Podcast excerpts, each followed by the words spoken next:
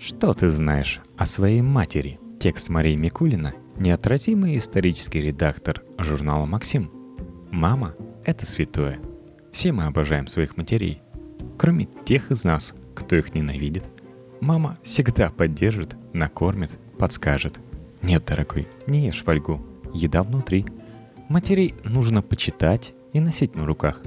Иногда, правда, дети подкладывают матерям свинью – они становятся настолько великими и самодостаточными, что мир сосредотачивает свое око, отличное слово, давно нужно было его использовать, на них и забывает про их прародительниц. Ровно такая ситуация случилась с Уинстоном Черчиллем. Ты наверняка про него слышал. Премьер-министр с сигарой. А что ты слышал про его мать? Ну да, то, что она поддерживала Уинстона на политическом поприще, мы более-менее знаем – Биографические фильмы любят подчеркивать этот сентиментальный факт. А вот то, что леди Рэндольф Черчилль была первоклассной оторвой, история стыдливо умалчивает. Мать будущего английского премьер-министра появилась на свет вовсе не в телефонной будке и даже не в двухэтажном автобусе, как принято у англичан, а в нью-йоркском районе Бруклин. Ее отец, будущий дедушка премьер-министра – был чистокровным американским предпринимателем. Одну из его дочерей, самую красивую, звали Жанет Жером. Деньги отца позволили Жанет с ранних лет обитать в Европе и вращаться в центрифуге аристократических знакомств. Из нее могла бы получиться отменная пианистка. Так, по крайней мере, утверждал ее учитель, друг Шопена, пианист Стивен Хеллер.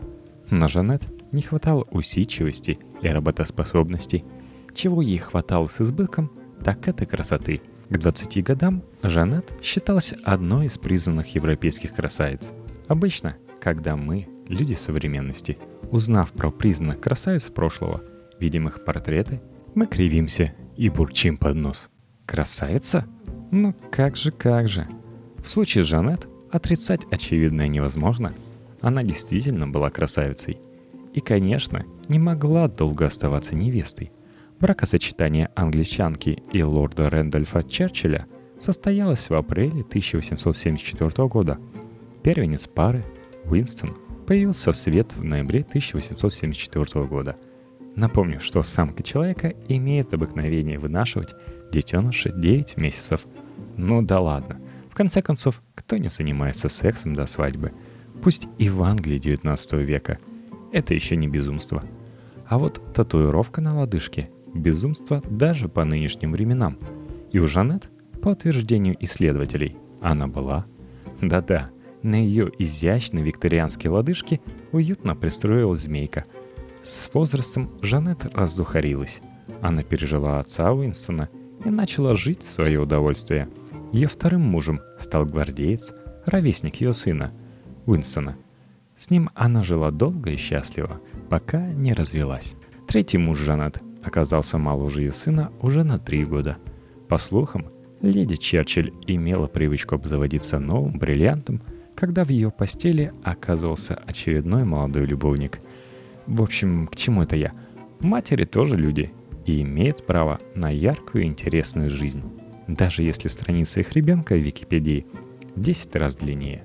Хорошей тебе недели, слушатель. Позвони маме. Что ты знаешь о своем отце?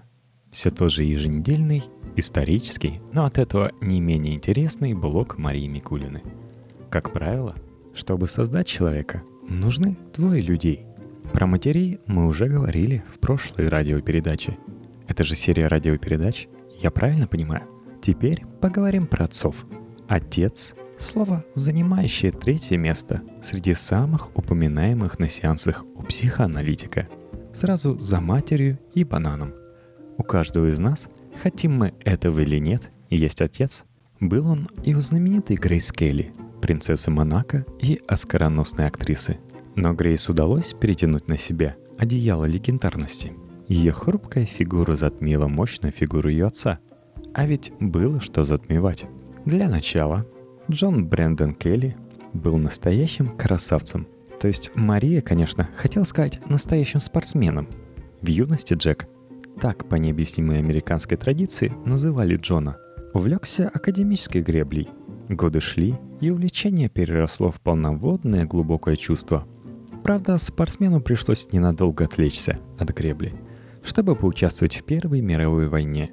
В армии Джек изменил гребли с боксом. Он выиграл 12 поединков среди тяжеловесов, не проиграв ни одного. Накануне боя с будущим чемпионом мира в тяжелом весе Джином Танни Джек повредил лодыжку и не смог выйти на ринг – После этого Келли еще имел наглость многие годы подшучивать над Тани. «А разве не повезло тебе, что я тогда сломал лодыжку?» Вернувшись из армии, Джек Келли организовал собственный бизнес по продаже кирпичей. И не поверишь, в рекордные сроки стал миллионером. Но даже кирпичи не смогли заменить Джеку греблю, что, в общем, довольно логично. В 1920 году Келли подал заявку на участие в королевской регате Хенли. Отказ разбил сердце гребца. Чопорные английские организаторы посчитали, что водная гладь Темзы не должна быть потревожена тем, кто занимается корыстной предпринимательской деятельностью. Келли не стал вешать как нос, так и весла. Он подал заявку на участие в Олимпиаде того же 1920 года и урвал золото сразу и в одиночном, и в парном разряде – причем в одиночном соревновании Келли на самом финише обгреб самого Джека Беррисфорда, многократного победителя Хенлийской регаты. Реванш состоялся. Поговаривали, что после победы на Олимпиаде Келли написал на своей спортивной кепке «Привет от каменщика» и велел доставить ее самому Георгу Пятому. И чтобы уж никто не сомневался в чистоте его олимпийского золота, Келли повторил успех на Олимпиаде 1924 года – разжившись еще одной золотой медалью в парной гребле. Завершив профессиональную карьеру, Джек начал плодить миллионы долларов и красивых спортивных успешных детей. Всего на его счету четверо отпрысков, одному из которых суждено было стать принцессой Монако. Кстати, шикарную свадьбу Грейс и принца Монако Ренье спонсировал заокеанский отец невесты. Более того, в качестве приданного Папа Келли вручил князю 2 миллиона долларов. Даже в наши циничные дни эта сумма вызывает уважение. Представь, с каким пиететом она воспринималась в 1950-е. И предпоследнее, кстати, в 1939 году писатель Филипп Барри сочинил пьесу «Филадельфийская история». Позже она была переделана в одноименный фильм, а еще позже – вне одноименный мюзикл «Высшее общество». Так вот, один из персонажей, уверенный в себе и успешный жених главной героини, был списан автором с Джека Келли. И, наконец, последняя, кстати. Роль главной героини в высшем обществе сыграла Грейс Келли. Вот такая семейная заварушка. Славный на дела недели тебе, слушатель. Позвони папе. Ну или позвони маме и спроси, как поживает папа. От родителей к дядям. Опасный сосед. Марии Микулиной очень стыдно – она не ходит в музеи, а ведь должна. Историк как-никак. Но ее любовь к культуре зачастую имеет показательный характер. Вот, скажем, едет она в метро со знакомым и видит рекламу выставки какой-нибудь свежеоткопанной партии сарматского золота. Кивнув на рекламу, Мария говорит, точнее кричит, они же в метро. «О, золото сарматов! Нужно сходить! Обязательно!» И знакомый сразу же проникается уважением ее богатой внутренней интеллектуальной жизни. Собственно, примерно так Мария и вышла когда-то замуж. Хорошо, что знакомый не знает, что Мария малодушно променяет сарматов со всем их золотом на новый сезон карточного домика. Эх, гулять-то гулять. Огромные музейные фонды с массивной экспозицией притупляют чувство радости жизни, вызывает сонливость и стимулирует аппетит. А вот что Руся действительно любит – это дома-музей и квартиры-музеи.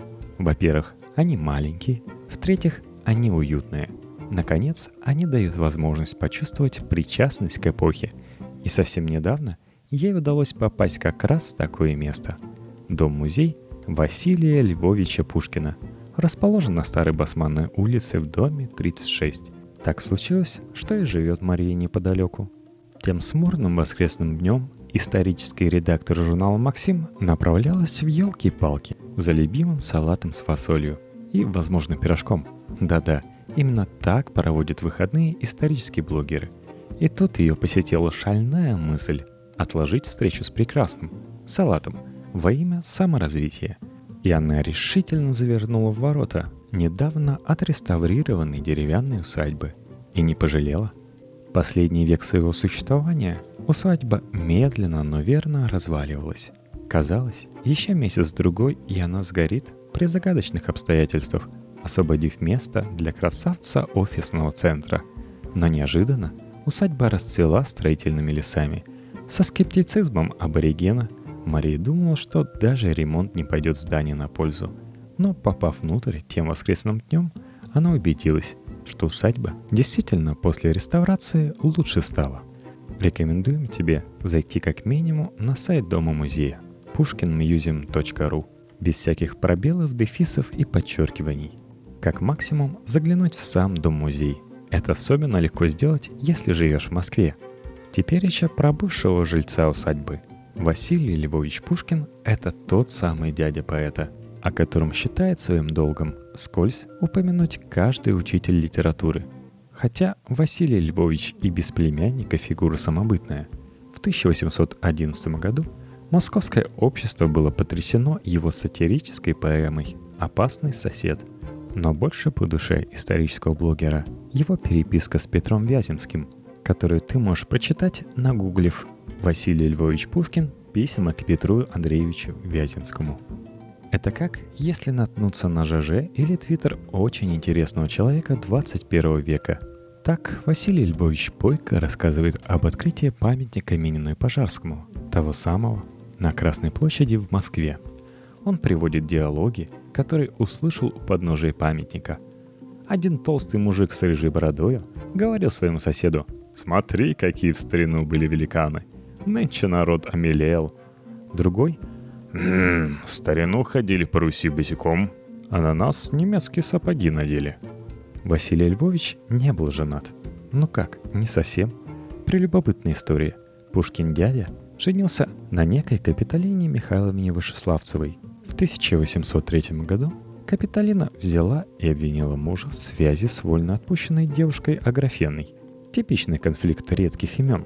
Суд принял решение супругов развести, а Василия Львовича наказать обетом безбрачия. Да, вот такое юридическое наказание, которое многие сочли бы за дар свыше – Почему-то эту историю Мария услышала не в доме музея Василия Львовича. В доме музея все больше говорят о его великом племяннике. Вот здесь юный Александр Сергеевич Пушкин испытал симптомы первого похмелья. А вот в этом углу произнес свое знаменитое «Подайте к завтраку курей, щи прокисли». Как бы там ни было, Мария рада, что посетила это во всех отношениях благородное заведение – ее даже зауважали родственники, живущие в округе.